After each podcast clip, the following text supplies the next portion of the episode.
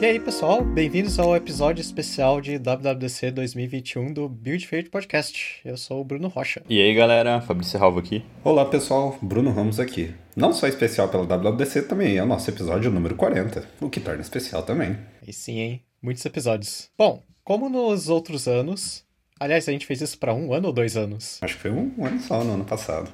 Parece que já faz tanto tempo, né? Bom, como no ano passado, a gente vai fazer um vídeo falando sobre o WWDC e as sessions em si. Como só passou um dia, acho que não tem muita coisa pra gente falar sobre as sessions, mas teve bastante coisa legal sobre o Keynote em si e o State of the Union, então acho que a gente consegue conversar sobre várias coisas legais, né? O que, que vocês acharam à primeira vista? Acho que eu tenho bastante coisa assim de à primeira vista, né? É, mas uma coisa que me impressionou no começo foi saber que o iPad não tinha widgets ainda. tipo, para mim sempre teve. Eu fiquei, ué, mas não tem? Como assim? tipo. Pois é. Ah, não, na verdade, eu acho que tinha, mas ficava numa. É igual no Mac? Isso, isso. canto Exatamente. e não no meio. É, essa para mim foi a surpresa. Pô, como assim? Eu ainda não tinha, tipo, como a gente vê no iPhone, né? E tudo mais. Então, tipo, foi uma coisa que me surpreendeu. Eu fiquei, nossa, mas beleza, assim, pô, legal, resolveram, ótimo, bora. É, o... cara, eu fiquei muito feliz. Eu acho que teve vários anúncios bem legais, é, tanto pro público final, que são usuários mais comuns aí de iPhone, quanto pra parte de desenvolvimento também. Tem várias coisinhas legais, improvements. E uma coisa que eu acho que é engraçado que eu vou falar agora, mas pelo menos uh, com as pessoas que conversavam assim, a Apple não tinha política de trabalho home office. Acho que eles mostraram que fun realmente funciona, porque teve bastante coisa legal mesmo. Fazia tempo que eu não via bastante tantos anúncios igual teve esse ano na, na, na, na WWDC. É, isso foi algo que, que eu senti também.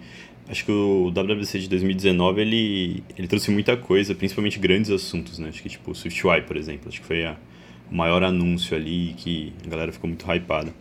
Mas eu gostei da quantidade de anúncios de coisas, acho que tanto para devs, assim, quanto para as pessoas, né? Que é, que é a maioria do público, na real, né?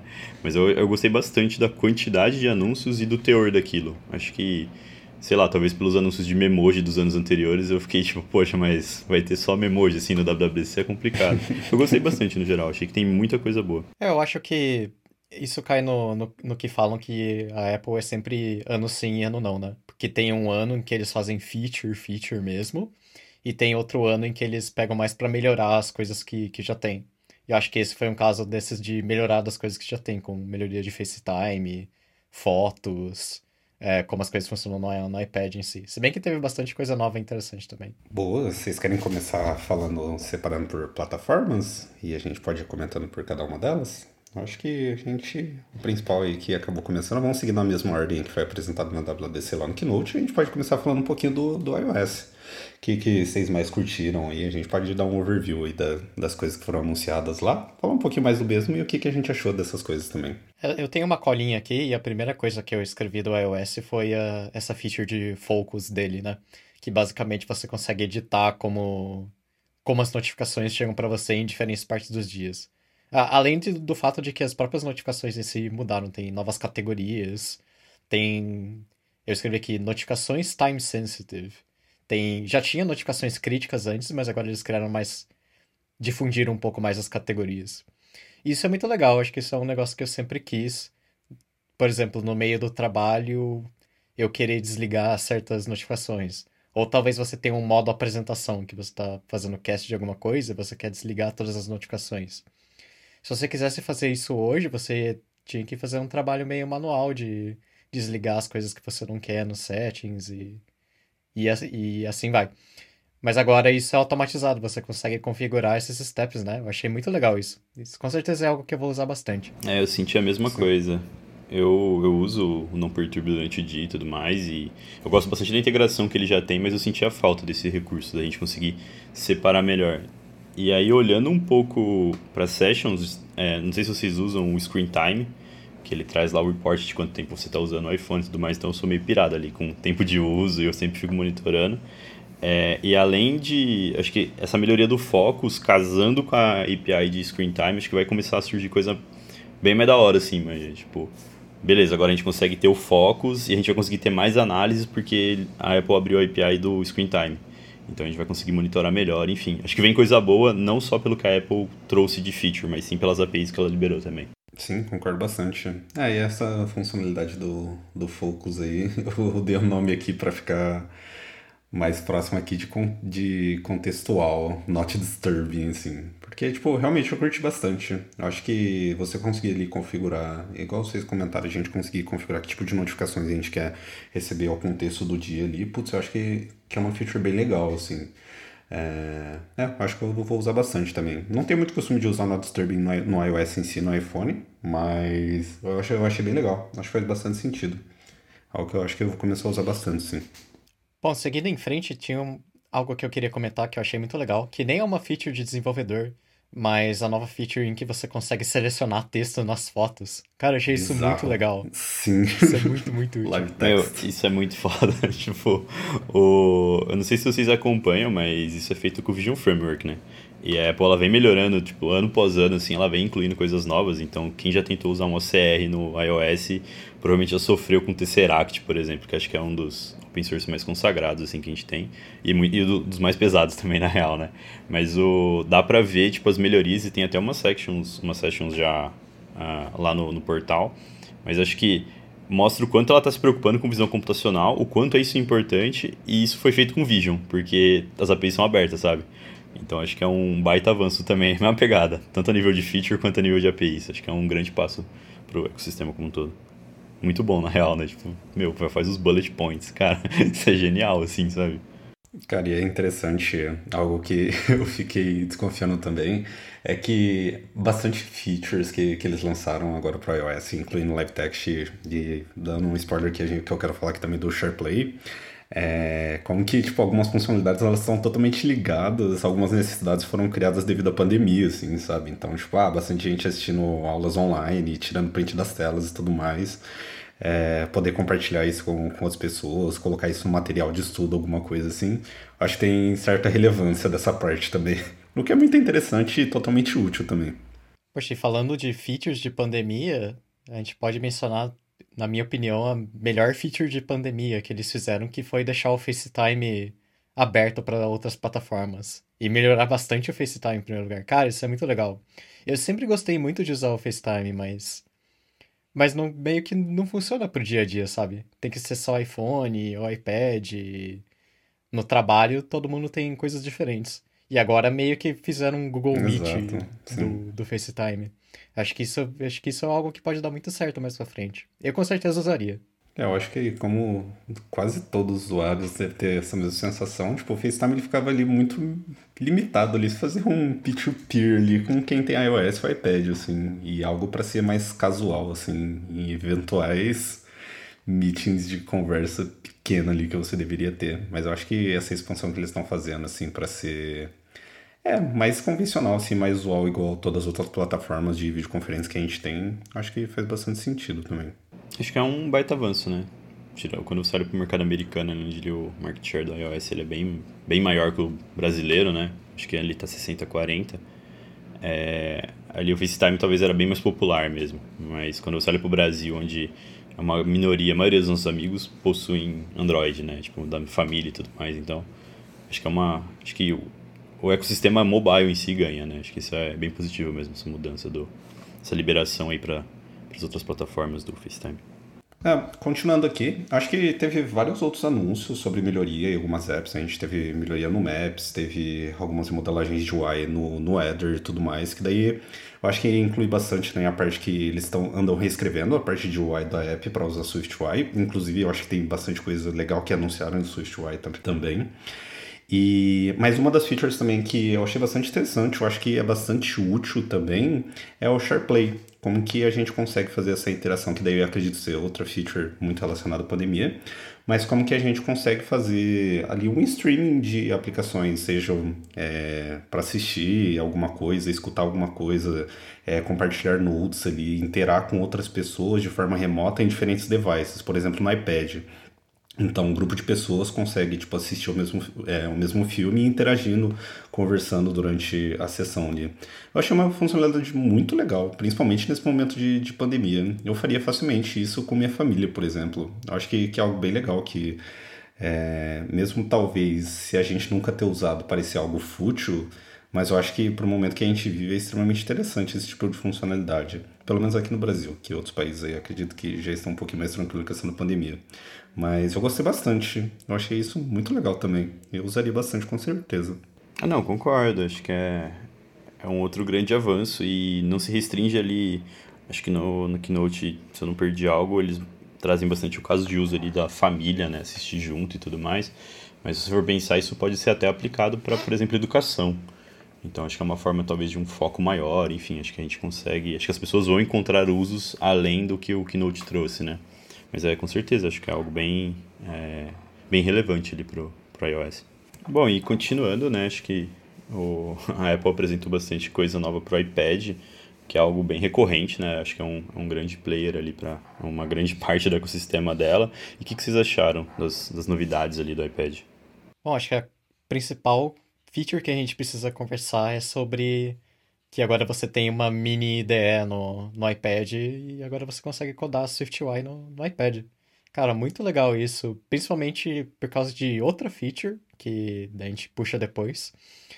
Mas eu só não, eu só não percebi se você consegue codar coisas que não são SwiftUI no, no iPad.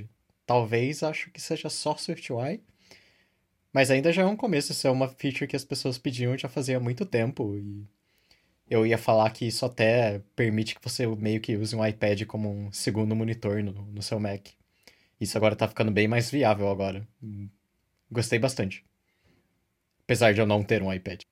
É, o mesmo caso, eu também não tenho um iPad e geralmente nesse evento eu fui tentado a comprar um, mas eu penso duas vezes e acabo não comprando. Mas o, acho que tem um outro ponto, né? Além de conseguir codar, você consegue fazer o deploy disso também. Então não é aquele. Você não precisa fazer uma parte ali, e eu até não entendi como isso vai funcionar, por exemplo, com versionamento. Bom, se a gente consegue fazer coisas em SwiftUI, subir para o portal lá para o developer é, pro App Store Connect e colocar aquilo na loja, é, bom, será que a gente tem um Git ali por baixo do, do iPad? Enfim, eu não sei como as coisas estão funcionando, mas é, acho que é um avanço, acho que é o que as pessoas realmente pediam e eu vejo um impacto grande em educação, principalmente num primeiro contato, sabe, com, com Swift, por exemplo, as pessoas que vão começar a aprender aquilo num iPad, você já está fazendo e já está vendo aquilo acontecer, acho que é um, é um resultado massa, acho que é um, um fluxo de de educação bem, bem direto, né? Poxa, você consegue fazer no, no iPad e subir para App Store, sabe? Tipo, é muito é muito, você não precisa nem de code sign, eu acho, sabe? Tipo, tá muito simples assim, achei bem massa.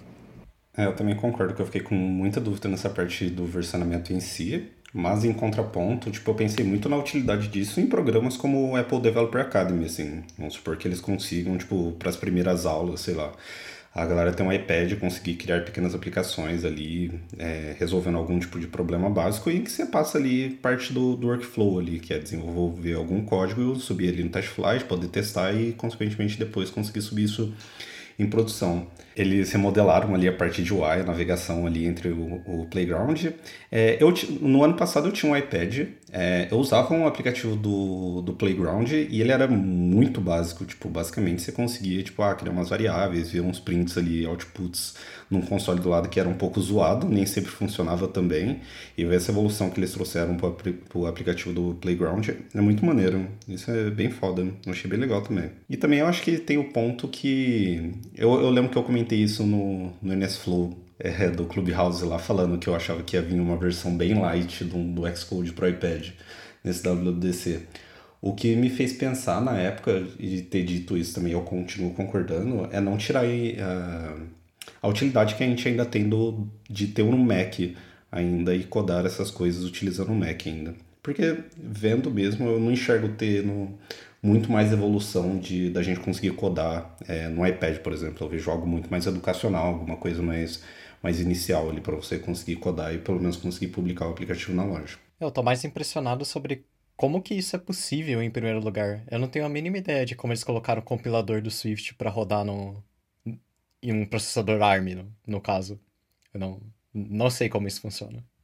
Parece ser muito complexo. É, e é interessante isso porque aparentemente isso deve existir retrocompatibilidade com os iPads que já têm suporte ao iPadOS. E isso realmente é muito bizarro como isso funcionaria. A não ser que, por alguma surpresa, a gente só conseguiria rodar essas aplicações em iPads que têm o processador M1. Então, aí faria muito mais sentido e tornaria talvez o pensamento um pouco menos complexo, mas realmente parece bem bizarro. Bom, seguindo em frente um pouco, Outra feature muito legal que tem a ver com o iPad, mas não é uma feature do iPad, é o Universal Control. Que de uma forma bem grotesca seria como se você usasse seu Mac para controlar outros aparelhos, incluindo outros Macs. E você consegue passar coisas de um aparelho para o outro. Cara, isso de longe acho que foi a feature mais legal. E é isso que me fez pensar, putz, acho que agora eu posso ter um iPad e usar como um segundo monitor. Cara, na hora que eles apresentaram isso eu achei bizarro. Sendo bem sincero, achei extremamente bizarro.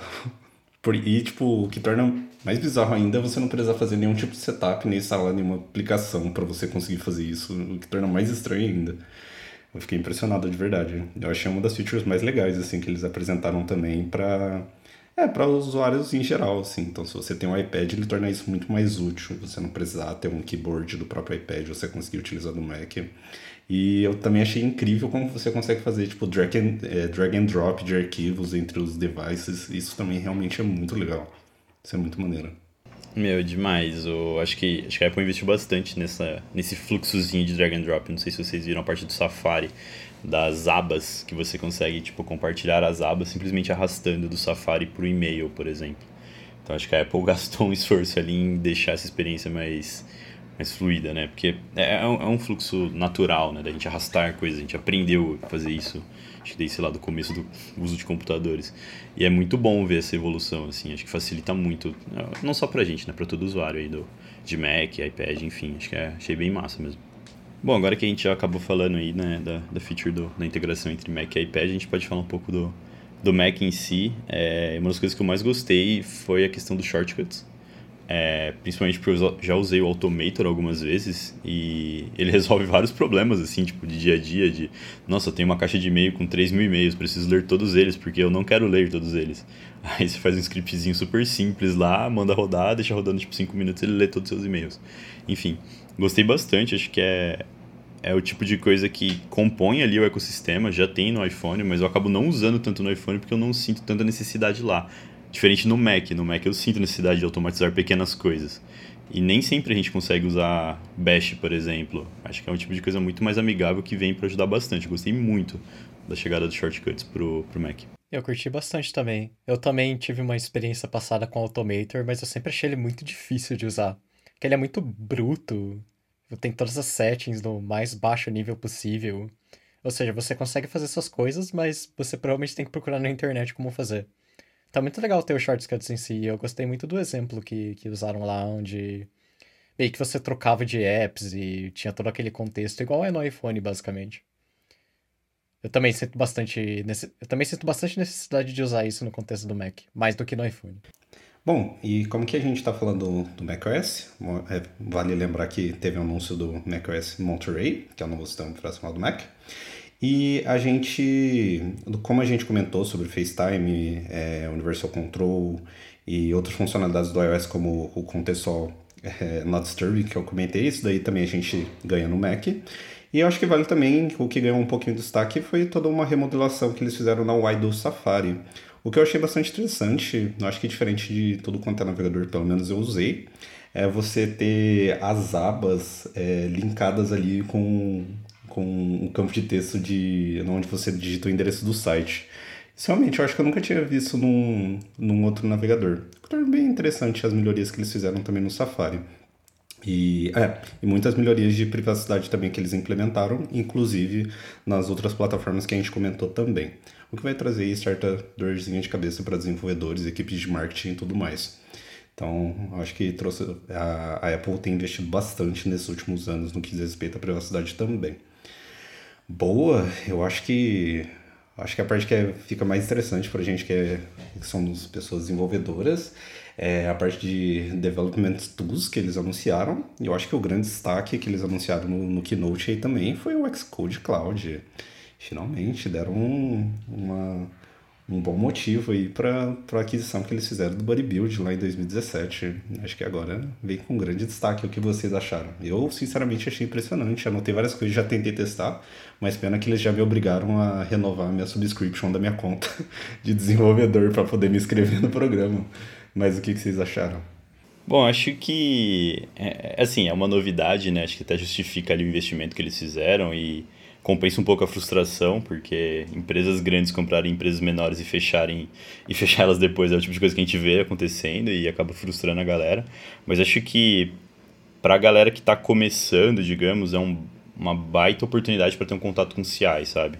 Para não precisar sair ali do ecossistema e fazer alguma coisa num Jenkins, por exemplo. Então, acho que a gente comentou isso no episódio de, de CI, que geralmente o primeiro contato nosso é num Jenkins, num Mac Mini, que a gente tem ali na, na empresa, talvez para a galera que está começando ali, para o pessoal que vai começar a adotar a prática, o primeiro contato seja no Xcode Cloud. Então acho que agrega para o ecossistema, só torce um pouco o nariz. Acho que quem já tem ali uma, é, uma stack bem definida aí rodando, não vai. Não, não sei até que ponto vale a pena migrar, por exemplo, sabe? Fazer uma troca ali. Mas acho que para quem está começando, para quem precisa fazer o setup da experiência ali, de, da prática, meu, acho que vale a pena. Acho que é uma boa tentativa, assim, logo de cara. É, o, o que eu achei mais legal do Xcode Cloud são as, as próprias integrações que tem no Xcode. Tinha um exemplo lá de mostrando os commits, o comentários em pull request. Eu não tenho certeza de como isso funciona. Eu imagino que eles devem integrar com o GitHub por, por baixo, ou você pode configurar. Mas eu achei muito legal você conseguir ver essas informações dentro do, do próprio Xcode inclusive crashes e descrições dos crashes se as pessoas reportaram algum problema em cima daquilo. Então meio que virou quase que um Bitrise barra Firebase ao mesmo tempo ali. Apesar da Apple não ter feito nenhuma mudança em cima do, do Crash Reporter em si. Só o fato de, disso estar tá melhor integrado no Xcode já é, já achei muito legal mesmo. Acho que um problema que eu tenho com o Xcode Cloud é que eu acho que eles deram um tiro no pé sendo criando um sistema que seja só para iOS. Porque eu não acho que nenhuma empresa vá pagar por dois serviços de CI, por exemplo. Concordo, acho que é. Talvez estratégia de mercado realmente tem esse ponto, sabe? De, será que empresas vão pagar o Bitrise, por exemplo, e pagar o Xcode Cloud? Acho que talvez a gente vai descobrir ainda a questão de preço, né? Eventualmente, se você já está no programa, eu não sei se isso seria. Acho que, acho que não, né? Acho que não seria gratuito. Mas enfim, acho que é um, com certeza é um grande ofensor. Por que, que eu vou pagar dois serviços sendo que eu posso pagar um só que já resolve, né? Sim, é, eu concordo bastante.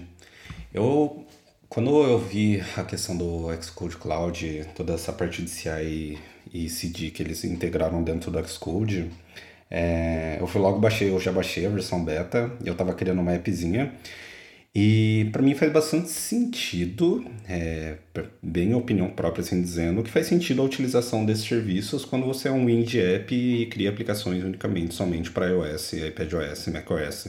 Porque as coisas se integram muito bem, assim. Então, como o Bruno comentou, a parte.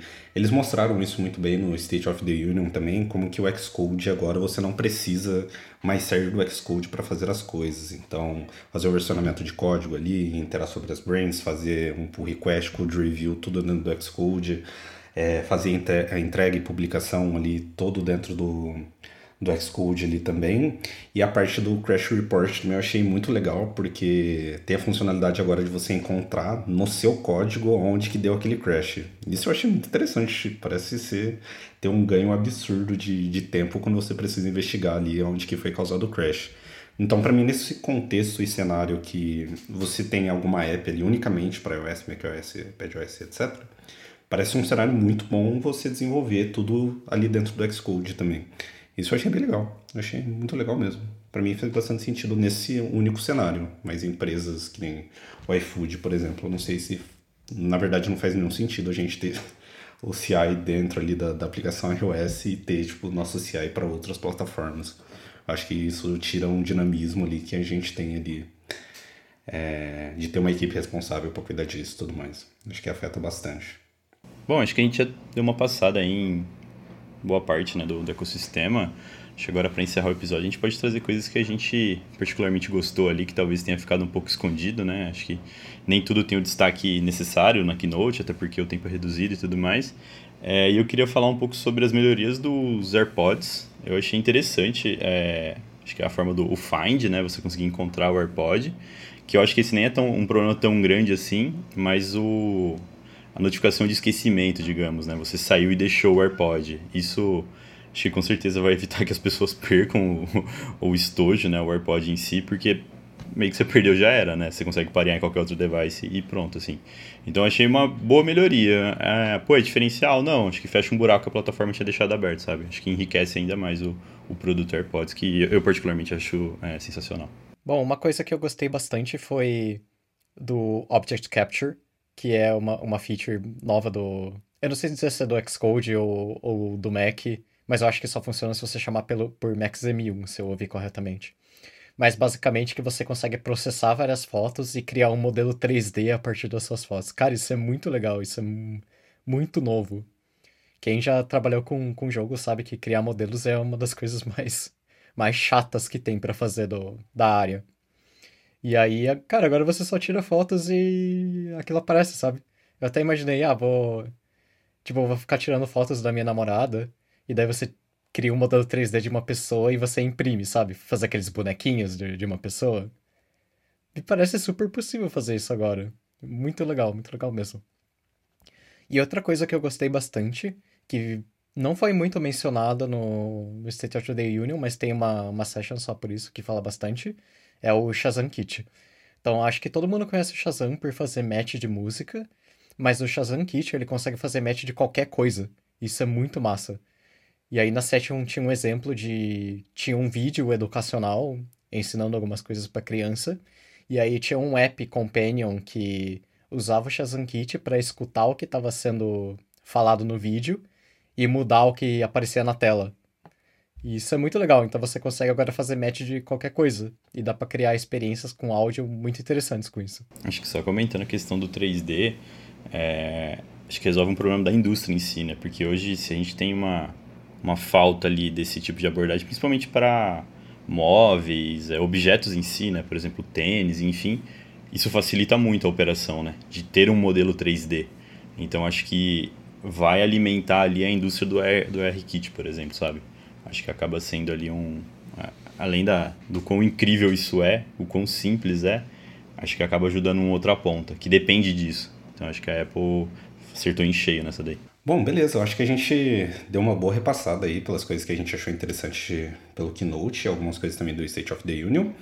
E é inevitável que ainda a gente precisa falar coisas como Swift Concurrency, é, a gente precisa falar algumas coisas novas da linguagem Swift e também do Xcode, mas isso a gente pode deixar para falar no próximo papo, que a gente pode é, falar mais a fundo sobre cada um desses temas e de cada uma das sessions que a gente achou maneiro.